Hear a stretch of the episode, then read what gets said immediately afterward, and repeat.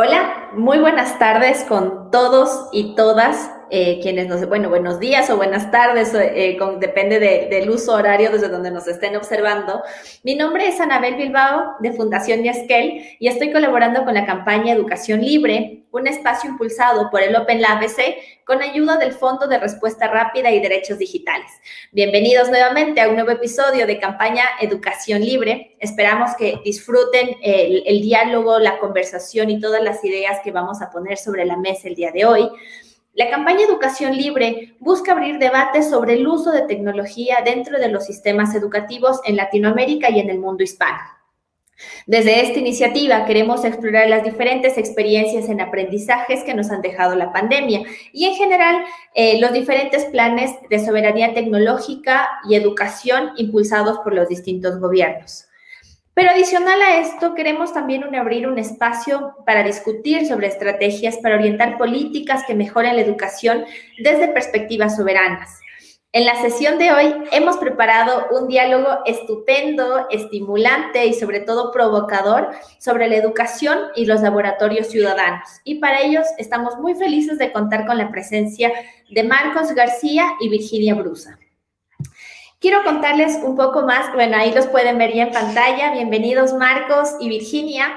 Eh, va a ser un gustazo enorme esta conversación que vamos a poder tener. Queremos presentarles a, los panelistas que nos acompañarán el día de hoy. Marcos García trabaja en el ámbito de los laboratorios ciudadanos entre el 2003 y el 2021. Ha trabajado en el Media Lab Prado y entre el 2004 y 2006 fue responsable del programa educativo y de educación del Medialab Madrid, junto con Laura Fernández, donde impulsaron eh, el proyecto Interactivos, un formato de taller de prototipado colaborativo que sirvió de base para el desarrollo del Medialab Prado y de su metodología de laboratorios ciudadanos. Entre el 2007 y el 2014, Marcos fue responsable del programa cultural del Medialab Prado, eh, y entre el 2014 y el 2021 fungió como su director. En el 2020 diseñó con la colaboración de Diego García el proyecto Laboratorios Ciudadanos Distribuidos, Innovación Ciudadana en Bibliotecas y otras instituciones culturales, una iniciativa del Ministerio de Cultura y del Medialab Prado para promover la creación de laboratorios ciudadanos y la cooperación entre ellos durante la crisis de la COVID esta iniciativa se enmarcó dentro de los laboratorios bibliotecarios, un programa del Ministerio de Cultura y del Medialab Prado para potenciar bibliotecas como lugares de colaboración, experimentación y creación de proyectos culturales y de innovación ciudadana. Marcos, qué gusto tenerte por acá. Buenas, buenas tardes. Igualmente, muchísimas gracias eh, por la invitación.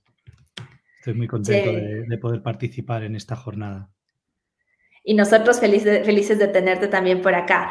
Quiero presentarles también a Virginia Brusa. Virginia es docente e investigadora, diseñadora de metodologías colaborativas, es parte del colectivo Rosarino de Gobierno Abierto, eh, es coordinadora de los laboratorios de innovación como ideatorio, DataLab y de la Red Argentina de Educación Abierta.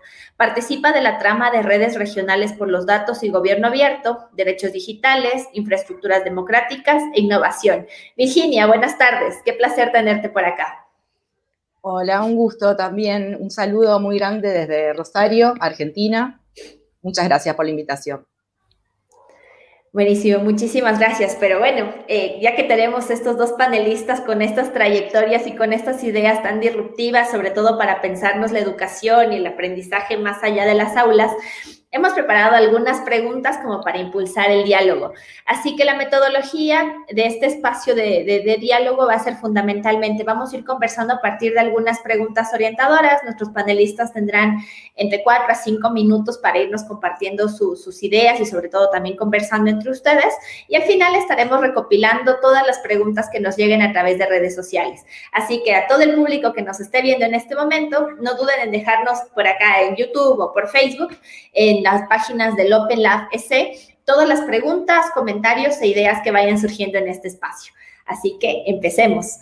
Eh, bueno, para empezar, la, primera pregunta, eh, Marcos y Virginia, es cuéntenos un poco acerca de su experiencia con los laboratorios ciudadanos. Les propongo acá, eh, empecemos con, con, Marcos. Muy bien.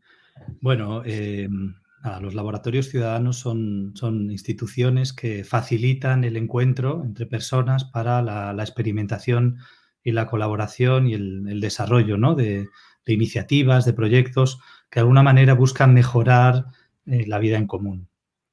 Eh, en concreto, bueno, la experiencia que yo tengo en, en, Media Prado, la propuesta es que a través de convocatorias abiertas a, ideas, normalmente con una, con una temática, eh, se presenten propuestas y luego, una vez seleccionadas algunas de ellas, se abre una convocatoria a colaboradores para que cualquier persona interesada en hacer que esa, esa idea, esa propuesta se haga realidad, pueda contribuir a hacerlo eh, formando parte de, alguno de los equipos de trabajo eh, en torno a, los distintos proyectos eh, seleccionados.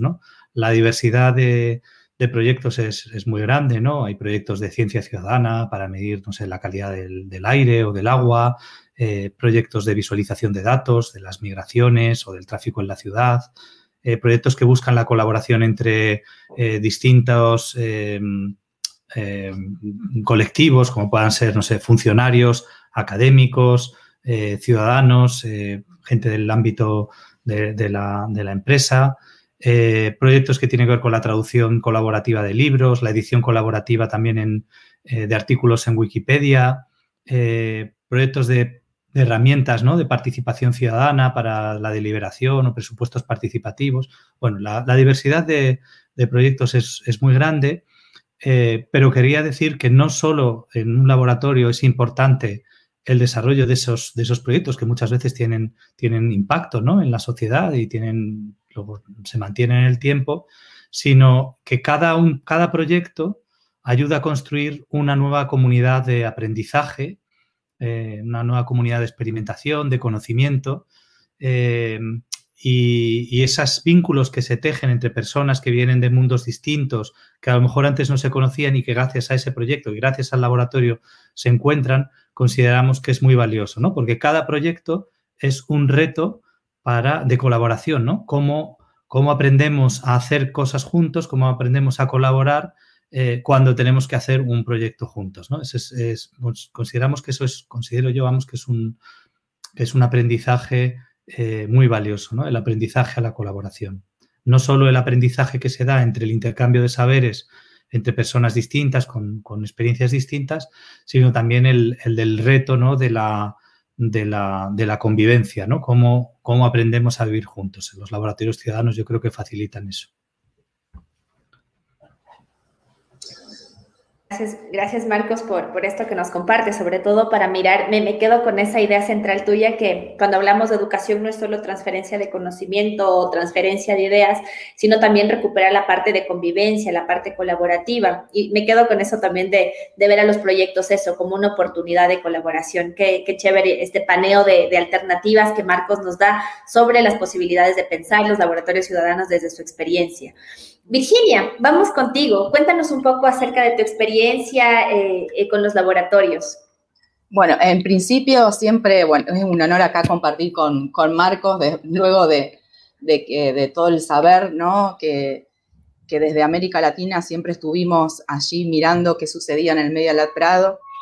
Eh, así que en realidad, y teniendo en cuenta también esta interacción que se propone, en este encuentro sobre educación y laboratorios de innovación y alguna experiencia personal también en, los LABIX o en, otro tipo de, laboratorios aquí en Rosario y en relación a educación abierta, me encantaría como proponer, si se quiere, en esta primera eh, pregunta, eh, ciertos aprendizajes que nosotros en lo local también estuvimos como evidenciando, si se quiere, ¿no? La necesidad de, de interrelacionar eh, todas las prácticas de educación abierta eh, con eh, la innovación ciudadana y lógicamente poniendo en el centro los laboratorios, pero también con el paradigma o con la acción de gobierno abierto. ¿no? Creo que, eso es, digamos, como una, una, apuesta bastante interesante.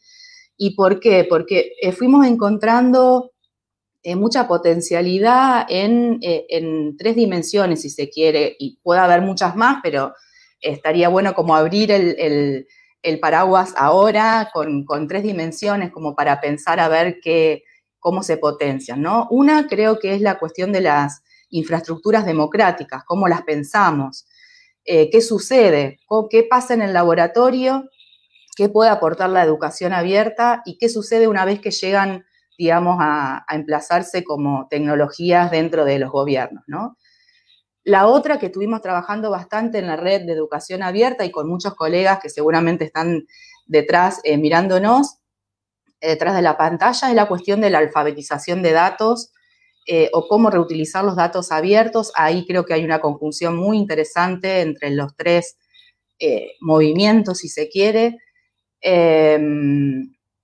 Y eh, creo que una tercera, y ahí poniendo como ejemplo también el, laboratorio que, se estuvo realizando en Rosario en el marco de los laboratorios distribuidos, es la importancia de, de, que todo esto lleve a una transformación institucional, ¿no? ¿Qué sucede con estas instituciones culturales, qué sucede con la universidad, qué sucede con los gobiernos, ¿no? Entonces, eh, algo que surgió de, ideatorio eh, como aprendizaje o como cosa muy interesante es realmente la vivencia de la colaboración. O sea, vivir, habitar la colaboración eh, es sumamente importante como para que deconstruir muchas, muchos prejuicios, como para salirse un poco también de las estructuras, de los corsets que, en algunas instancias se producen, ¿no? Entonces, ahí está, creo que los saberes y los elementos de la innovación ciudadana que potencian los otros dos movimientos.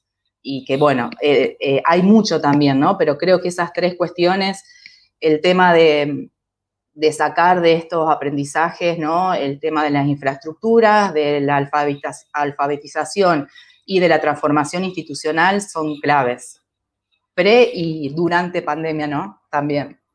Ya, y sí. Bueno, claro, y, justo con la pandemia nos ha puesto como en disputa todos estos paradigmas que ya estaban previamente, porque inicialmente empezamos a conversar sobre gobierno abierto antes de pandemia y ahora durante pandemia, ¿qué figura puede tener gobierno abierto si ya de por sí estábamos arrancando con ello? Me parece como súper interesante y me quedo con eh, con esta frase, hay que aprender a habitar la colaboración y creo que eso es mucho de lo que nos dejan los, los laboratorios ciudadanos. Em, y a mí me gustó mucho que, Victoria, tú ya, tú ya, lo conectas con educación y quizás eso me permite como regresar a la siguiente pregunta que, que nos, nos, nos, sale del debate y es, ¿Cómo consideran ustedes eh, que los laboratorios ciudadanos apoyan a las comunidades educativas? ¿Cuál es ese engranaje que nos permite o nos habilita vincular a laboratorios ciudadanos cuando nos pensamos la educación o los procesos de enseñanza-aprendizaje? Quizás ahí continuemos contigo, Virginia, y después ya retomamos el diálogo también, eh, eh, también con Marcos. Perfecto. bueno, voy, voy, a rescatar como me parece interesante como ir rescatando experiencias, ¿no? Eh, creo que la, educación en el marco, en el contexto de la innovación ciudadana, eh, ayuda mucho a, desconstruir ¿no? las prácticas. Eh, cuando hablamos muchas veces de la educación abierta, como que lo, pensamos directamente al, al, sistema formal, ¿no? A la escuela, a la universidad, a los distintos niveles, ¿no? Pero eh, se está haciendo mucho desde la educación abierta eh, y eso desde la red nos parece muy interesante como poner como impronta, cómo pensar la educación abierta o las prácticas de educación abierta en, la, en el sistema no formal ¿no? de educación. Y ahí el acompañamiento, digamos, la punta de, entrada de los laboratorios de innovación son eh, sumamente interesantes, o sea, como para tenerlos en cuenta. Es más, Marcos después contará, pero hay muchas cuestiones que surgieron del Media Lab Prado eh, que después repercutieron en, las universidades o repercutieron en otras instituciones. Eso por un lado, y, digo, hablando, comencé diciendo el tema de la experiencia. Aquí en Rosario eh, también tuvimos una experiencia interesante de cómo repensar la educación en el contexto de las municipalidades, ¿no? Que, bueno, vieron que usualmente las competencias de, digamos, de cómo se tramita la educación pertenecen a, lo nacional o a los estados. Entonces, ¿qué sucede en el ámbito local? ¿No podemos hacer nada entonces sobre educación abierta o sobre innovación? Sí, pero tenemos que empezar a, repensar eh, digamos, eh, eh, cómo incidimos en políticas públicas educativas en un municipio y tal vez en un contexto de gobierno abierto, como por ejemplo eh, em, empezar a repensar, bueno, qué recursos educativos abiertos un programa municipal está creando o desarrollando, o si utiliza software abierto, o empezar a, ver, por ejemplo, también el tema de datos abiertos. Todo eso también es una práctica de educación abierta y la podemos repensar para el ámbito municipal, ¿no? Y, bueno, e, eso es un poco también lo que, lo que se puede ir repensando. Es una práctica, un ejercicio, pero es sumamente interesante hacerlo. Chévere, muchísimas gracias, eh, Victoria. Creo que, claro, ahí nos, nos quedamos mucho con esta mirada de eh, hemos, hemos impulsado un montón de prácticas sobre educación abierta, en educación más allá de las aulas, pero cómo vamos aterrizando esto también a políticas públicas. Eh, creo que es una, una, idea central para seguirnos repensando. Eh, vamos a continuación con Marcos. Creo que a nivel de Latinoamérica hemos regresado a ver con ojos, diría con ojos de, de felicidad, pero también con ojos de mucha curiosidad todas las prácticas que salen desde el Media Lab Prado y todas las cosas que también nos acabaste de mencionar y todas las experiencias. Ahí ¿Cómo consideras tú que los laboratorios ciudadanos contribuyen a las comunidades educativas o incluso cómo podrían seguir apoyando a las comunidades educativas? Marcos. Bueno, em, bueno yo creo que eh, los laboratorios ciudadanos, como otras instituciones culturales que podemos considerar como eh, activos de aprendizaje, periféricos al, sistema educativo, pero de gran valor, eh, pueden ayudar a a dar aire muchas veces a un sistema educativo que sufre, que sufre eh, muchas presiones en determinados elementos, ¿no? Como pueda ser el currículum, el docente, lo que ocurre en el aula, eh, lo que hacen las familias. Entonces, eh, esa idea de dar aire al, sistema educativo y a su vez el sistema educativo puede dar aire también a, otros mundos, creo que tiene, que tiene mucho potencial, ¿no? Luego también está la propia metodología de los laboratorios que se puede incorporar, no sé si tanto en el aula, pero sí en el centro escolar. Entonces, mi propuesta sería reducir el peso del aula como único espacio de, aprendizaje o como el principal espacio de aprendizaje y apoyarse más en esos activos periféricos que decíamos los, centros culturales, las bibliotecas, que ya son, ya son utilizadas en ese sentido, pero eh, sobre todo con la propuesta de los laboratorios ciudadanos de facilitar lugares de colaboración y de producción, ¿no? de experimentación. Eh, y en ese sentido, eh, las escuelas podrían llegar a funcionar también en algunos momentos como laboratorios ciudadanos, habilitando lugares de colaboración, por ejemplo, y aprendizaje entre personas de distintas disciplinas, ¿no? Eh, la conexión entre distintos ámbitos de conocimientos. Muchas veces el sistema educativo está muy determinado por, formas, estructuras de, organización del conocimiento que a veces son muy rígidas, ¿no? Entonces, eh, la conexión entre, entre, entre, ámbitos de conocimiento creo que es necesaria. También eh, la conexión con formas de conocimientos más basado en, lo experiencial o en lo afectivo, eh, y luego también en formas de conocimiento ligadas al territorio, ¿no? Con los habitantes del lugar. Entonces, que, la, eh, que los usuarios de la escuela o de esos laboratorios eh, ciudadanos en la escuela no sean solo, digamos, las personas que participan del, digamos, de la comunidad académica más reconocible, ¿no? Las, pues los alumnos, los docentes, personal administrativo, las familias, sino que pensar que toda la, la sociedad forma parte de esa comunidad educativa, ¿no? Con esta idea de la, sociedad del aprendizaje, ¿no? Como, una idea de, aprendizaje expandido. Y luego, por último, diría que también las, em, los laboratorios ciudadanos eh, son espacios mm, de, autoorganización que permiten eh, que nos hagamos la siguiente pregunta, es, que es cómo queremos educarnos, cómo queremos educarnos. Esta pregunta eh, la tomo de eh, el último libro de Marina Garcés, que se llama Comunidades de Aprendices, y precisamente eh, abre un, espacio para que la educación sea algo que construimos de manera colectiva y no es tanto que viene dado, ¿no? Como un producto, ¿no? Recibo una educación de calidad, accedo a una, a una, a una educación de calidad que se construye en otro lado, ¿no? Entonces, eh, la educación no tanto como, como un servicio que se da, ¿no? Y un servicio de calidad que puede ser de, alta calidad o de baja calidad. Entonces, los que tienen acceso a la, a la, educación de alta calidad son unos privilegiados y los que no, eh, pues eh, sufren las consecuencias, ¿no? Entonces, ¿por qué no pensar como otros modelos en los que los procesos de aprendizaje son también algo que se construye de manera, de manera colectiva y también con esa pregunta, ¿no? De cómo, siempre de fondo, ¿no? De cómo queremos vivir juntos, ¿no? Qué interesante. Y yo creo que todo lo que tú nos estás mencionando, eh, me encanta esto como la educación como algo colectivo a construir, quizás no, no tenerlo como algo terminado y, y cómo desde las diferentes localidades del mundo se empiezan a pensar y a construir modelos educativos propios para su realidad y no necesariamente importados de, de otras partes. Me quedo, me quedo con eso. Y sobre todo para conectar con la, con la, con la siguiente interrogante que nos sale es Tú propones que quizás ahora que pensamos a los sistemas educativos puedan combinar como el modelo estándar que ya funciona, pero también con estos recursos periféricos, a lo que, como las bibliotecas, como laboratorios, como centros culturales.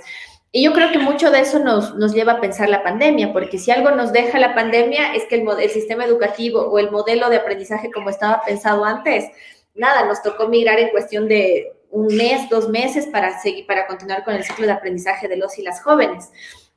Pero ahí, em, ¿cómo hacemos para recuperar esto? Porque acá un tema que nos interesa de sobremanera está relacionado con la, eh, con la pandemia y los sistemas educativos. Desde sus puntos de vista, ¿cómo observaron este acontecimiento en los diferentes países? ¿Cómo, cómo valorarían, cómo verían eh, la reacción de los diferentes ministerios de educación? Em, vamos acá con, con Virginia. Con Virginia, Victoria, perdón te Virginia, sí, no, no hay problema. Eh, bueno, o sea, es una realidad que, nos agarró, e, es un, evento global, pero eh, cada país, cada ciudad lo ha podido, no hay una receta, digamos, no podemos, no, no hay, hay, hay mucho, yo creo que eh, para analizar, para estudiar, para seguir viendo qué, qué está sucediendo, qué sucedió, nos falta un trecho todavía pero sí me tomo de algo que, comentaste, Anabel, de la, esta cuestión de que, bueno, tuvimos que salir a, dar respuesta frente a, esto que nos tocó, ¿no? Y que nos sigue tocando.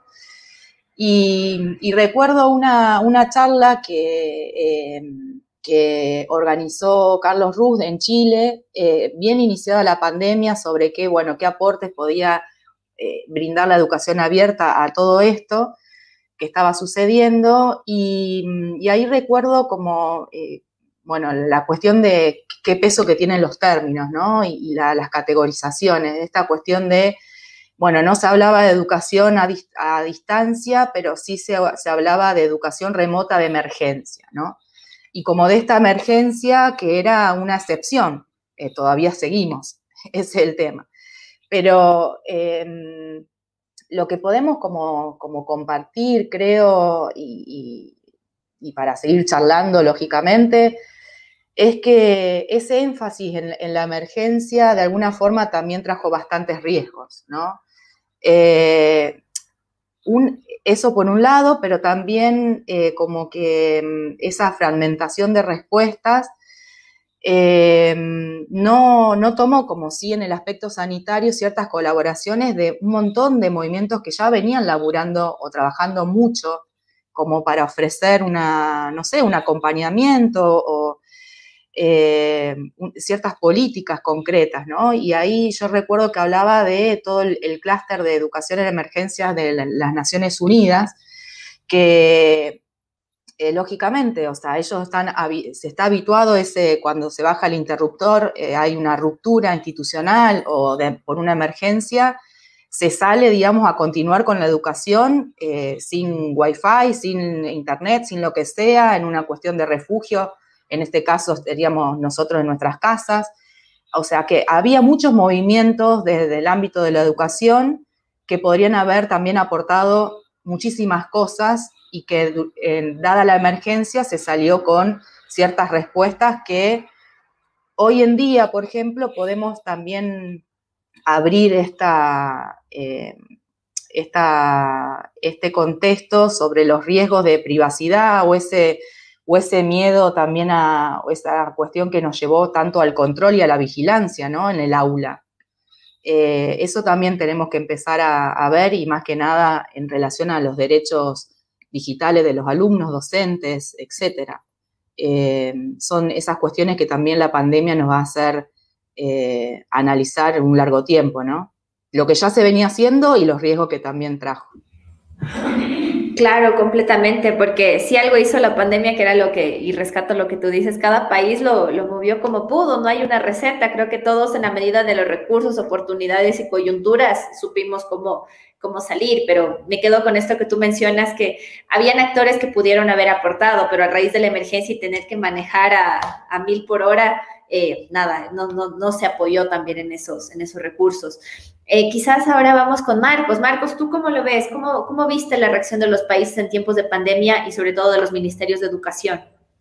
Bueno, la verdad es que yo eh, no conozco muy bien, ¿no? No puedo emitir un juicio, no, no he podido, no he hecho un análisis, no conozco cómo, cómo, han sido las distintas reacciones o las distintas políticas de, en diferentes países sí que puedo hablar un poco, ¿no? De, por, experiencia propia, ¿no? Eh, y por, eh, bueno, pues por el colegio de mis hijas y, luego también por un proyecto que justo estábamos poniendo en marcha en Media Lab Prado, que se llamaba Experimenta Educación, que tenía como objetivo precisamente eh, montar un laboratorio ciudadano en un, en un centro escolar y que justo tuvo que ser modificado el proyecto por la por la pandemia, ¿no? Por el primer confinamiento. Eh, pero, eh, bueno, el equipo que estaba trabajando en ese proyecto yo creo que reaccionó muy bien y se supo adaptar a las nuevas necesidades, eh, que eran muy diferentes. Ya no, ya no podía operar tanto como, como, laboratorio, aunque muchos de ellos participaron en, en algunas de las laboratorios online que se celebraron o hackatones online y algunos proyectos sí que se hicieron en esa dirección. Entonces, bueno, lo primero que yo diría es que lo que ha hecho evidente ¿no? la, pandemia ¿no? es eh, eh, bueno, poner de manifiesto y acentuar las, desigualdades que ya existían de antemano. ¿no? Eh, las personas que, vivían en, peores condiciones y también relacionado con la brecha digital, pero no solo, pues, pues como son los hogares, las condiciones de trabajo, eh, las posibilidades de, poder atender y cuidar a los hijos mientras se teletrabajaba, si es que se tenía trabajo, en fin. Hay un montón de, condicionantes que entraron en juego y, para mí hubo como dos, reacciones.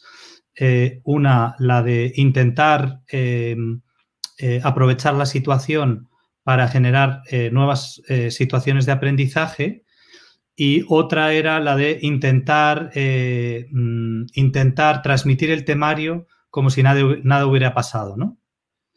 Eh, y yo sé que eh, ha habido discusiones ¿no? entre, entre distintas aproximaciones entre los docentes y entre también los padres, ¿no? algunos padres preferían la primera acción y otros la, la segunda, ¿no? Y en, e, en ese sentido me parece interesante también porque hace el, virus también como una lente que permite eh, también eh, hacer más visibles los, debates eh, sobre qué modelo de, educación ¿no? está, está, en juego. Y luego en relación con el, experimenta educación, que podéis ver la, documentación porque está online, uno de los grandes retos, por ejemplo, fue el, de, el del acceso, ¿no? A, por un lado, a dispositivos y por otro lado a, Internet. No todos los hogares estaban conectados, con lo cual eh, ahí había un, reto, eh, un reto muy, muy grande. Otra de las conclusiones que yo sacaría eh, en torno a la pandemia y, y, al sistema educativo es que también yo creo que el, el, confinamiento hace de alguna manera más poroso o puede llegar a hacer más poroso al propio sistema educativo, en el sentido que ya no se vincula tanto con determinados lugares, ¿no? sino que también pues, se expande, ¿no? Em, se expande a, toda la ciudad. ¿no? Y, ahí también diría que como sucede en todos los desastres, en muchas ocasiones son las personas, los vecinos, los ciudadanos quienes se organizan para generar las infraestructuras ¿no? de, ayuda, de apoyo mutuo en medio del desastre cuando muchas veces los estados son más lentos o no tienen capacidad para una reacción inmediata. ¿no?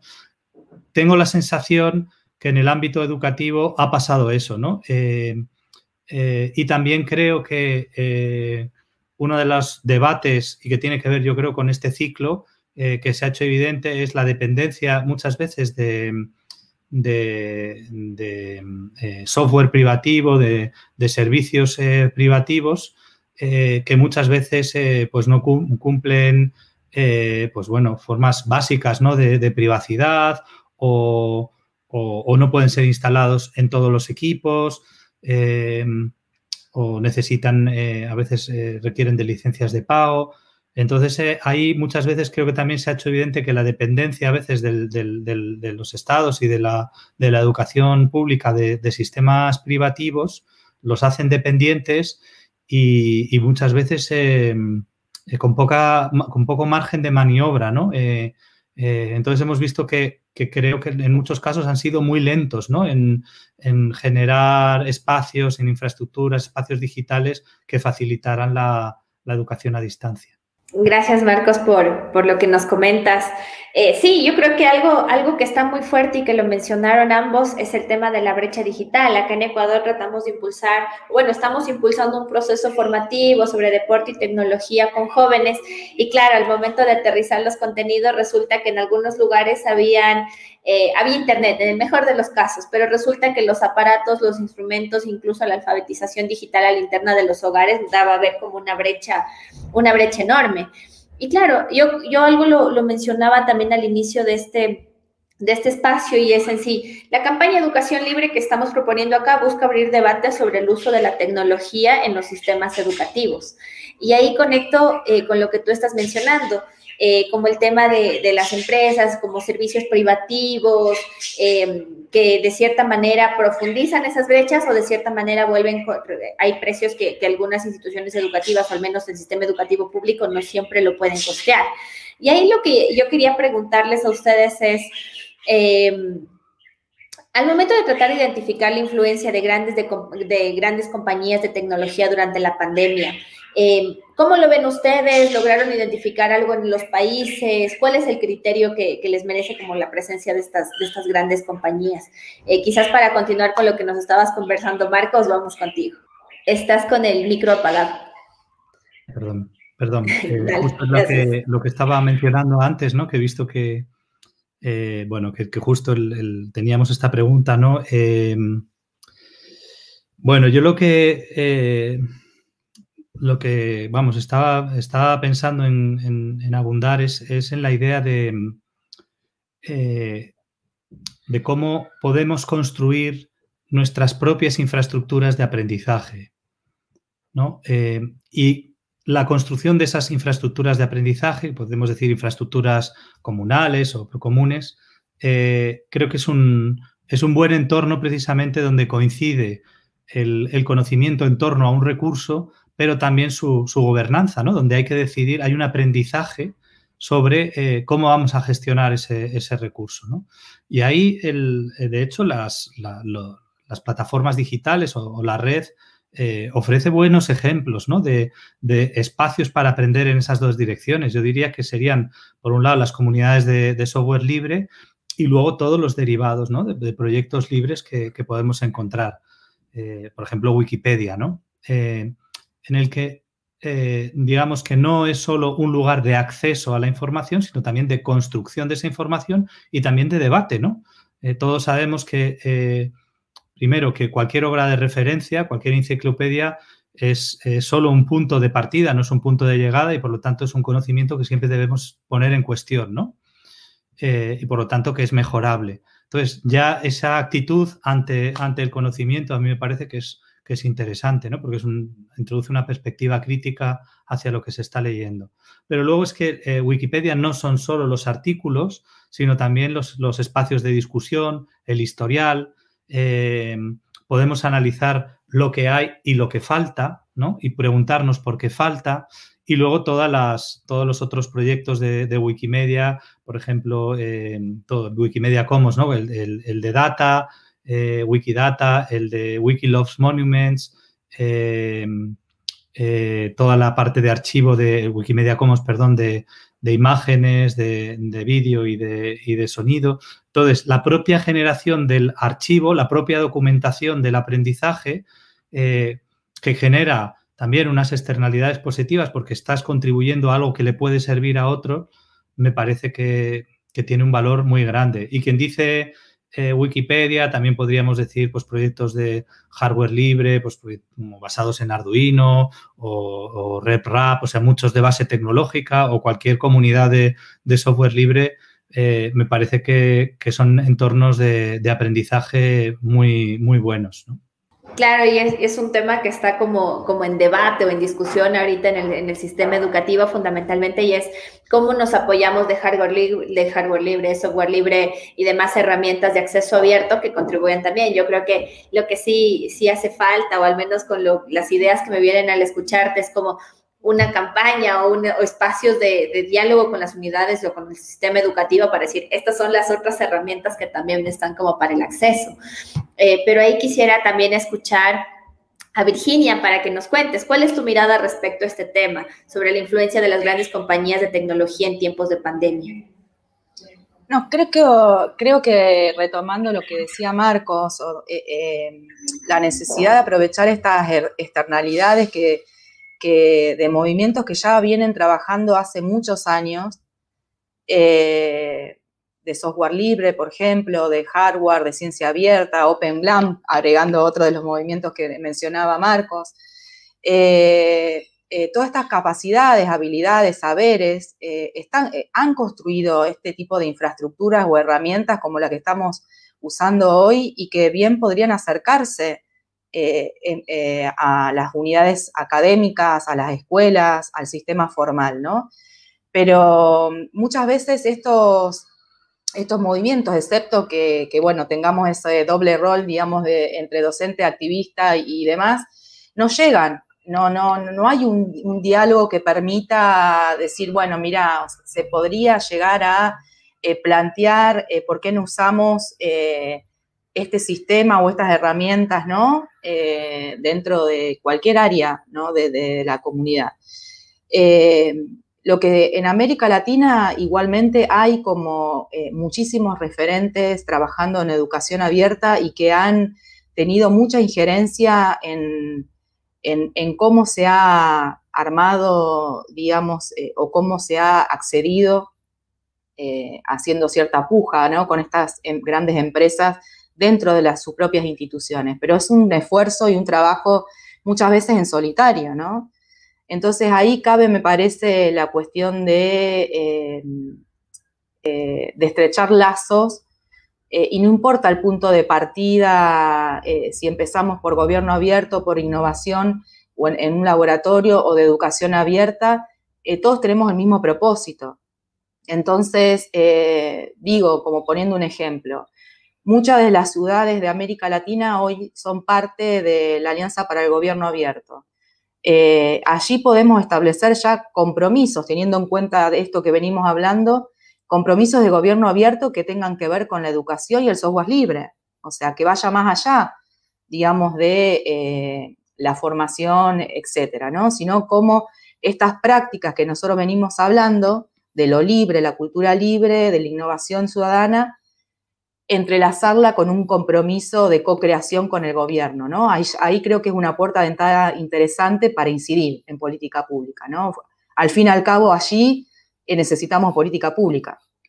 Muchísimas gracias por lo, que nos compartes, Virginia. Y, claro, seguimos como conectando y articulando con lo que nos mencionabas anteriormente. ¿Cómo hacemos para traer todas estas discusiones que eh, los activistas de la educación libre tenemos a veces en mente con, políticas públicas que puedan ser mucho más amplias y permanentes? Ahí queremos hacer una pausa para eh, darles la bienvenida al público que se ha, ido conectando a lo largo de esta transmisión. Eh, les damos la más cordial bienvenida a esta sesión de la campaña de educación libre, eh, un espacio impulsado por el Open Lab con la ayuda del Fondo de Respuesta Rápida y Derechos Digitales. El día de hoy estamos conversando con Marcos García y Virginia Brusa sobre la educación y los laboratorios ciudadanos. Hemos recibido algunos saludos por ahí. Nos saluda Martina de Alberto Tena Espinosa de los Monteros, quien nos dice, eh, nos saluda desde el Sistema Universitario de Bibliotecas de la Universidad de Guadalajara, en México. A Luisio Barbosa de Oliveira nos dice, buenas tardes desde el Instituto Federal de Minas Gerais en Brasil. Alquimétricos Brinquedos nos saluda desde Buenos Aires y Luis Torres nos está saludando desde el Instituto Superior de Educación Tecnológica en Tucumán, Argentina. Eh, les agradecemos a todos por sus saludos, les mandamos también saludos desde acá. Estamos pendientes de las preguntas que las abordaremos más adelante en el siguiente, en el siguiente bloque de este programa. Y bueno, a continuación, para, para continuar la, este diálogo tan enriquecedor con, con Marcos y Virginia, eh, tenemos otra pregunta y es, eh, desde su experiencia en laboratorios, la que nos comentaron anteriormente, ¿cuál creen ustedes que debe ser la labor de estos espacios en la educación post pandemia? Eh, ¿Cómo lo ven ahí? Eh, vamos a, a, continuación con Marcos. Bueno, ojalá, yo, vamos, yo espero que todavía, bueno, yo creo que las experiencias de laboratorios ciudadanos todavía son incipientes y puntuales, ¿no? Eh, para nada yo creo que es algo masivo, pero cada vez es más, más extendido. Y ahí eh, me gustaría mencionar eh, un proyecto que Virginia ha comentado, que es el de Laboratorios Ciudadanos Distribuidos, y bueno, que has hecho tú también en la presentación, em, que lo que propone es invitar a cualquier institución cultural o cualquier institución, una biblioteca, puede ser una escuela o puede ser un centro de salud, cualquier organización que quiera abrir un, lugar de experimentación y de colaboración para el desarrollo de proyectos por parte de la gente que, habita ese lugar o, el entorno, ¿no? Es también una manera de eh, conectarse con el entorno, ¿no? Los laboratorios ciudadanos. Eh, y en ese sentido, eh, el tipo de, digamos, de infraestructura que nos estamos imaginando con ese proyecto es el de una, red, ¿no? Una infraestructura internacional, ¿no? Entonces, no pensar tanto solo en las instituciones como nodos aislados, sino una infraestructura internacional que, por un lado, permita eh, la colaboración a escala muy local, ¿no? En el, me está entrando, es que se está, aquí se está poniendo el sol y me entra directo. Perdonad. Eh, entonces, que permita la, la colaboración a escala muy local y por otro lado también la cooperación a distancia. Y para mí esas son las dos características del tipo de colaboración que se ha incentivado durante la, durante la pandemia ¿no? y los confinamientos. Por un lado, hemos conocido a nuestros vecinos de escalera y se han activado formas de, colaboración muy local, pero luego hemos también, eh, pues gracias a las videoconferencias, eh, entablado conversaciones o con nuestros compañeros de trabajo que viven en, la misma ciudad o con personas de otros, de otros países. ¿no? Yo creo que, por ejemplo, este, este seminario, ¿no? la facilidad con la que se están organizando eh, seminarios, espacios de trabajo a distancia en todo el entorno iberoamericano, es algo yo creo que es fruto también de, de la pandemia y que curiosamente las tecnologías estaban allí, había videoconferencias desde hace muchos años, pero es ahora cuando las estamos utilizando más.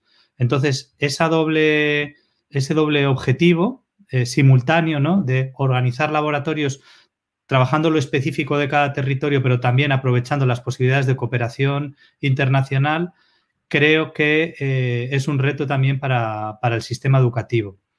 También un sistema educativo que se conecta mucho más con los otros, ¿no? Eh, eh, Virginia habla de, gobierno abierto y estoy totalmente de acuerdo, ¿no? Con participación ciudadana, el aprendizaje que se puede dar cuando los alumnos, los profesores se involucran en proyectos que tienen que ver con su propia comunidad, ¿no? Con la, con la, vida real, eh, con el sistema cultural, con el de innovación, con el de las políticas sociales de repente eh, esos encasillamientos se vuelven insuficientes y podemos imaginar, aunque cada uno tiene su especificidad, imaginar eh, proyectos eh, con una complejidad un, poco, un, tanto mayor y que sirvan, a veces un proyecto cultural, de manera simultánea es un proyecto educativo, además es una práctica de, no sé, de participación ciudadana y está cubriendo una función social, la que sea, ¿no?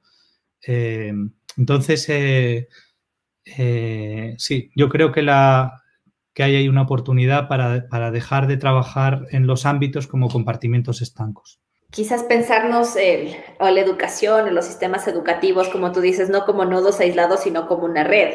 ¿Y qué hacemos desde acá? Como promover muchas más interacciones dentro de esa red para que no solo se queden como en un local, sino que también que recuperen aprendizajes eh, situados en otros espacios. Claro, pero no, no, sería solo como una red, porque, por ejemplo, yo creo que eso sí que se ha trabajado, ¿no? Red de centros educativos, mm. eh, red internacional de experiencias educativas, sino más bien pensar en ecosistemas de aprendizaje en el que el centro educativo es un elemento más, una institución más dentro de, un, de, una red en el que sí que hay eh, centros de, investigación, eh, universidades, eh, centros de políticas sociales, centros culturales, etcétera, ¿no? O sea, pensar más en ese tipo de, interacciones que en, formas de sistemas pensados más como monocultivos, ¿no?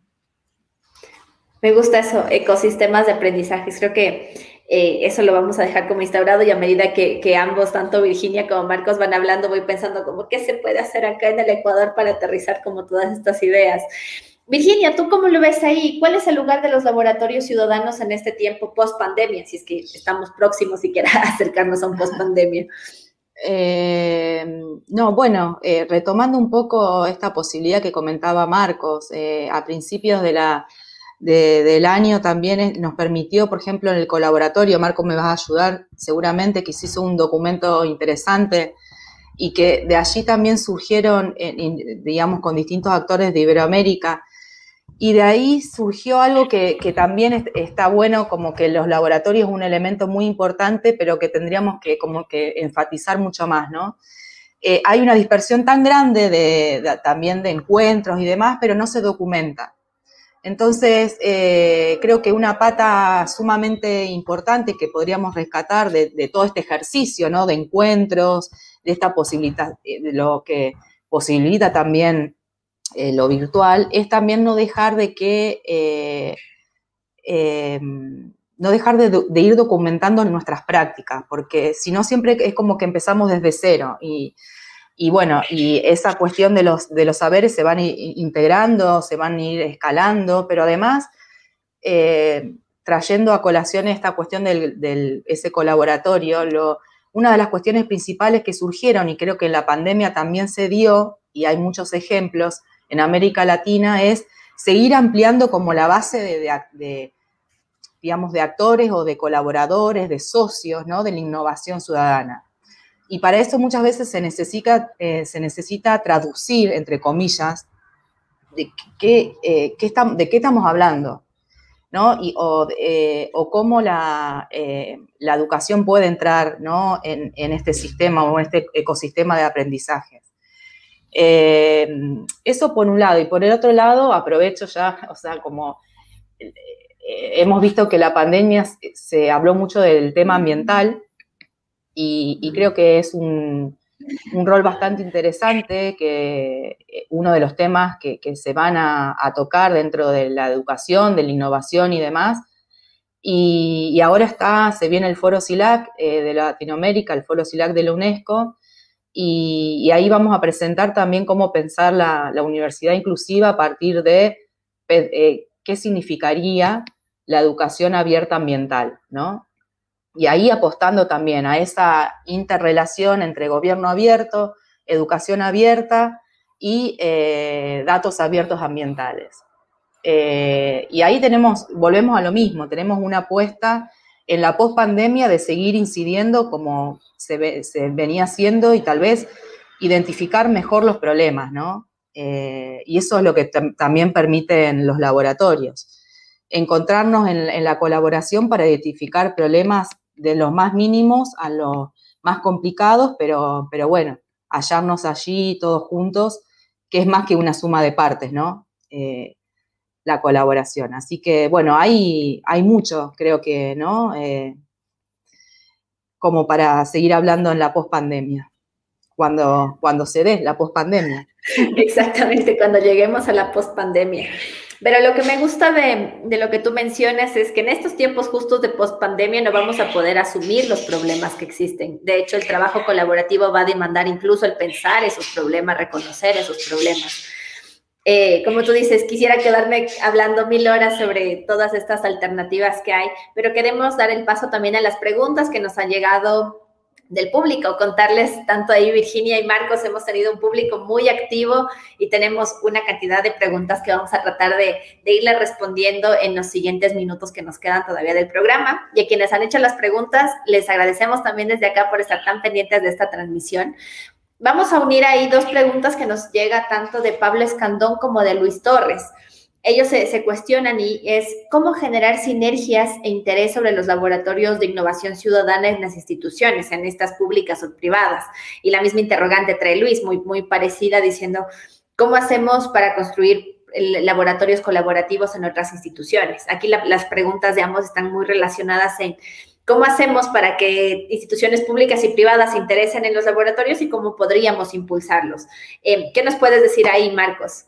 Bueno, pues Diría dos cosas. Por un lado, eh, creo que nunca había habido tanto, ha habido tanto interés por los laboratorios ciudadanos. Creo que la, por ejemplo, las convocatorias que yo estoy mirando algunas de la, de la Unión Europea justo se enfocan en, generar espacios de conexión entre ámbitos de conocimiento y con la sociedad, ¿no? en los que las, cualquier persona pueda implicarse en el, en el codiseño y en la co-creación de proyectos, de entornos, ¿no? Y yo Creo que es exactamente la definición de los laboratorios ciudadanos.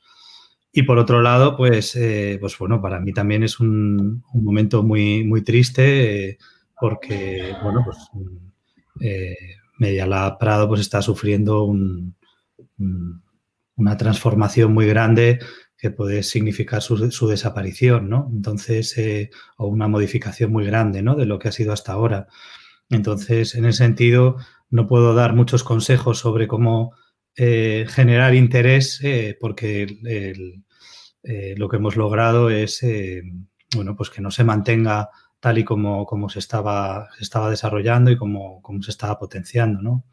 Entonces, sí que creo que bueno, son muchas las instituciones, las universidades, las bibliotecas, los centros culturales, los museos, que se están pensando no solo como lugares de transmisión, ¿no? De transmisión de conocimiento o de bienes culturales o de contenidos, como queramos llamarlo, sino como lugares también de, experimentación, de colaboración, de producción colaborativa. Y, yo creo que esa es la, tendencia necesaria y sobre todo cuando estamos hablando del, papel eh, de, las, de, las, tecnologías digitales, ¿no? Em, justo lo que, lo que facilitan es eso, que las, las personas puedan participar no solo como, como espectadores o como lectores, sino también como coproductores, ¿no? Pasar de una cultura de solo lectura, que es la que hemos heredado, eh, a una cultura que es de lectura y escritura de manera simultánea. Entonces, creo que los laboratorios ciudadanos son una de las mejores traducciones de esa idea al ámbito institucional. Muchas gracias, Marcos. Y bueno, acá desde la campaña por la educación libre también nos, solidarizamos por lo que nos comentas del Media Lab Prado. También hemos visto con, con, mucha preocupación todo lo que ha venido sucediendo. Así que nada, eh, estaremos también pendientes de lo que avance, pero queríamos también mencionar, mencionar este tema. Eh, a continuación, Virginia, ¿tú cómo, cómo ves esta pregunta que nos plantean Pablo Escandón y Luis Torres? ¿Cómo podríamos pensar los laboratorios de innovación ciudadana y cómo articularlos a, entidades públicas y privadas? Eh, en principio, difícil pregunta. no, no, creo que depende mucho también de, lo que comentábamos al principio, que creo que viene en círculo, venimos hablando, ¿no?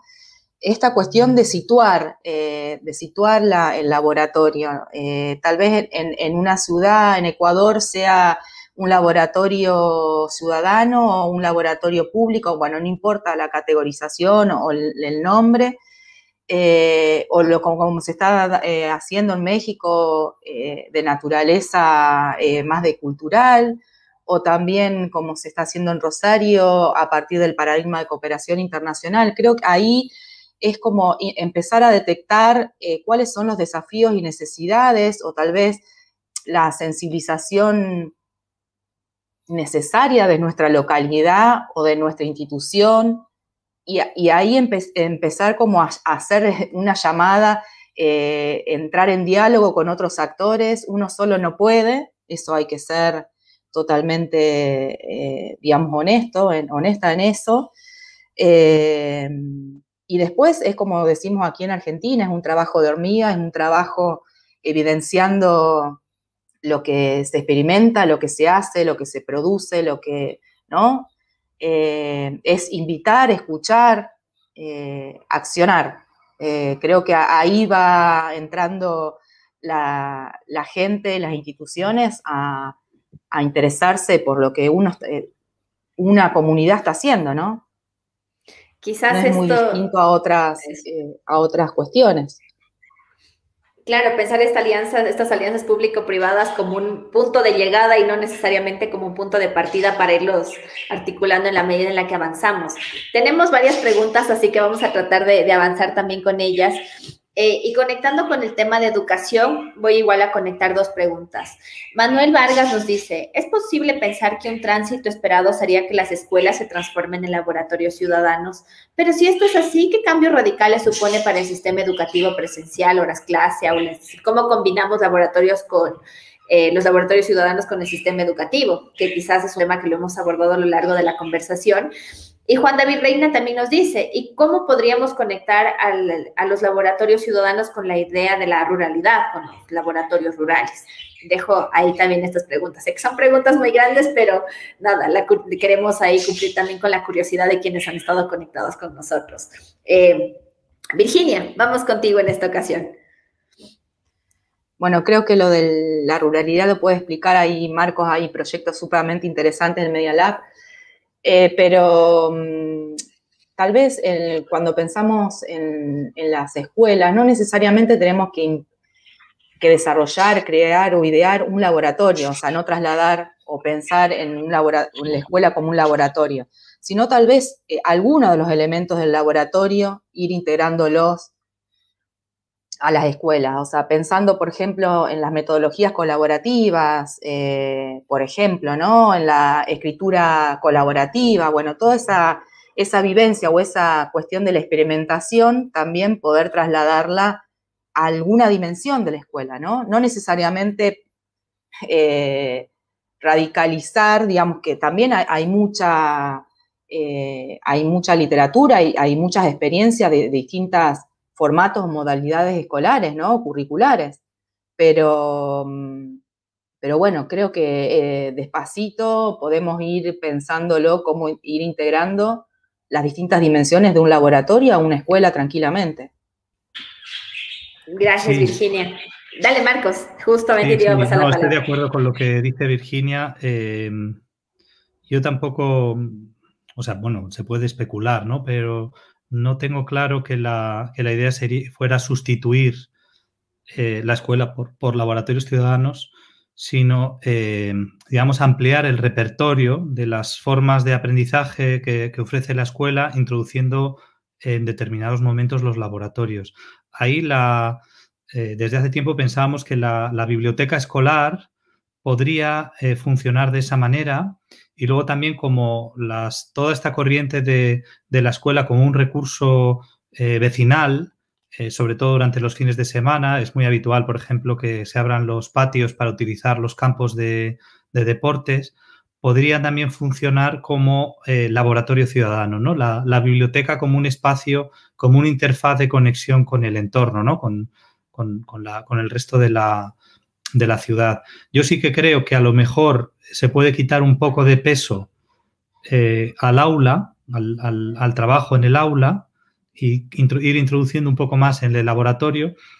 Y luego, pues claro, eh, Virginia lo ha comentado, hay muchas corrientes eh, de innovación pedagógica que tienen ya más de 100 años, muchas de ellas, ¿no? que se parecen, se parecen mucho a, a, lo que proponen los laboratorios, ¿no? El, el trabajo, el, aprendizaje colaborativo, eh, basado en proyectos vinculados con la comunidad, eh, muy relacionados con el entorno, ¿no? la idea de que el entorno es un espacio de aprendizaje, que no todo tiene que suceder dentro del aula, ¿no? Más en contacto, pues no sé, con, con espacios de la naturaleza o con la propia ciudad, etcétera. ¿no? yo creo que ahí como entran, eh, vamos, yo creo que, se puede vincular con, el laboratorio. Y luego también está la idea del laboratorio como un espacio donde probar cosas eh, que a lo mejor es arriesgado, ¿no? Eh, y yo creo que, claro, el sistema educativo con toda su tradición, como elemento también de disputa permanente, es, un, es un, un, objeto muy tenso, ¿no? Y entonces, por eso lo de hablar de activos periféricos de aprendizaje es para dar aire, destensar un poco eh, ese, espacio que a veces es muy de, confrontación. Y luego la, en relación con el medio rural, que es verdad que decimos laboratorios ciudadanos, pero también podría ser laboratorios en el, medio rural. Y justo eh, durante, la, durante la pandemia, cuando decíamos que eh, de repente nos podemos centrar en la especialidad de lo local y la colaboración a distancia, si hay un entorno, digamos, que se podría ver beneficiado de eso, es, es, el, medio rural, ¿no? Y sobre todo zonas que suelen estar más o que están más aisladas, eh, pueden beneficiarse de, como de iniciativas como esta de los de los laboratorios ciudadanos distribuidos, ¿no? En, la convocatoria, en la edición del año pasado, muchas de las iniciativas se dieron en, zonas del medio rural. Eh, entonces ahí hay un potencial muy grande porque, de hecho, eh, creo que uno de los objetivos de los laboratorios ciudadanos, de alguna manera, es ruralizar lo urbano, ruralizar la, ciudad, incorporar formas de cooperación eh, que son habituales en el medio rural y que, la, que las ciudades cayeron en desuso, ¿no? todas las formas, digamos, comunales de gestión de, de, recursos que ahora nos imaginamos o estamos mirando, buscando maneras de introducirlas en, en la ciudad, ¿no? A través de la idea de los comunes urbanos, etcétera. Buenísimo, muchísimas gracias. Sí, justo ahí uno de los, una de las personas del público te dice, quizás podríamos pensarnos en laboratorios escolares. Eh, creo que va un poco con, la idea que tú nos mencionabas. Y estamos acercándonos ya. Sí, Virginia, quería. no, quería, a, partir de lo que comentaba Juan David y, del trabajo que, que uno conoce, lo que se está realizando también en Colonia, en Colombia y en otras partes de América Latina. Es muy interesante también el tema de, cómo en realidad eh, la experiencia de la ruralidad puede aportarle al urbano, al revés, digamos. Y más en este tiempo de pandemia, hay, cuando nosotros pensamos en infraestructura, a lo mejor pensemos en la radio, o sea, cómo reutilizar, digamos, eh, me parece que ahí hay como eh, ciertas estructuras que, se podrían empezar a, cambiar, ¿no? Eh, como no solamente verlos como, como dos cuestiones separadas, sino como empezar a, intercambiarlos mucho más. Y también pensar en que cuando hablamos del urbano hay muchas urbanidades dentro de una misma ciudad. Entonces ahí está también el desafío eso quería, como me salió esta acotación de, lo que venían hablando. No, está buenísimo, está buenísimo. De hecho, por ese, es el, propósito de este espacio. Eh, nos queda ya ahora sí una última pregunta, abusando de, su tiempo y con esto también ya, avanzamos con el cierre del programa. Alquimétricos Brinqueados Ecotecnológicos, que nos había saludado anteriormente, nos dice, ¿hay alguna red que nuclea los laboratorios de innovación del mundo? donde estos intercambian experiencia entre pares y los proyectos. Eh, ¿Cómo podríamos entrar en contacto con ellos? Ahí le, paso la palabra a cualquiera de, a cualquiera de los dos, si, si quieres, Marcos. Bueno, eh, desde la Secretaría General Iberoamericana y el Programa de Innovación Ciudadana eh, está la, red de laboratorios ciudadanos y de gobierno, que se ha ido nutriendo fundamentalmente a partir de las, eh, de las residencias de, laboratorios de innovación ciudadana en, en, Media Lab Prado y en colaboración con, con y el, Laboratorio de Gobierno Abierto de Aragón. Em, eh, luego me gustaría mencionar también algunos encuentros eh, como el Lab Tour Lab, que fue su primera edición, se, fue en, en Medellín en, en 2011 y que yo creo que es una de las precursoras de esta, de esta red. Eh, y yo creo que también eh, este proyecto de los laboratorios ciudadanos distribuidos eh, está ayudando a construir un espacio de colaboración. yo creo que queda muchísimo por hacer, Y bueno, bueno, también es cierto que al cabo de los años hemos ido coincidiendo, ¿no? muchos de nosotros en, distintos encuentros, también en los laboratorios de innovación ciudadana que organiza SEGIP, los Lab Meeting, el Lab Meeting Iberoamericano. Y entonces ahora yo creo que es el momento de, de activar muchísimo más eh, estas redes de colaboración porque se hace más necesario que nunca ¿no? Eh, la colaboración internacional. Eh, decía Virilio que Paul Virilio que íbamos, en algún momento viviríamos un accidente global que nos hiciera conscientes ¿no? a escala planetaria de estar viviendo un, un desastre de manera simultánea y creo que, que, esto se ha dado ¿no? y nos hace más conscientes de la interdependencia que tenemos unos de otros a escala planetaria eh, y de otras especies y del entorno, ¿no? Por eso también él vuelve en un primer plano lo rural, porque serían los lugares donde, donde, donde eso es más evidente que, que, en los contextos urbanos, ¿no? Muchas gracias, Marcos. ¿Tú cómo ves, Virginia, esta pregunta que nos hacen? Eh, no, creo que subrayando todo lo que, o, retomando todo lo que decía Marcos, eh, también empezar a ver eh, más allá de, Iberoamérica hay mucho haciéndose en Asia, eh, que se puede, lógicamente, bueno, tenemos las fronteras idiomáticas, pero eh, hay mucho también, hay redes establecidas, por ejemplo, si les interesa, redes de lo provenientes de laboratorios de humanidades digitales, donde se trabaja mucho también las infraestructuras que veníamos hablando, pero más allá de como del mapeo de, laboratorios, creo que es interesante empezar a, como decía Marcos, eh, a establecer como comunidades de prácticas, ¿no? A través, por ejemplo, de los laboratorios distribuidos, que fue es un programa muy interesante. Así que apostando a esa, a empoderar eso, ¿no? Muchísimas gracias ahí por los aportes de, ambos, de, Virginia y de Marcos, con estas últimas preguntas del público. Les agradecemos nuevamente a quienes nos sintonizaron y a quienes nos estuvieron viendo durante casi esta hora y un poquito más.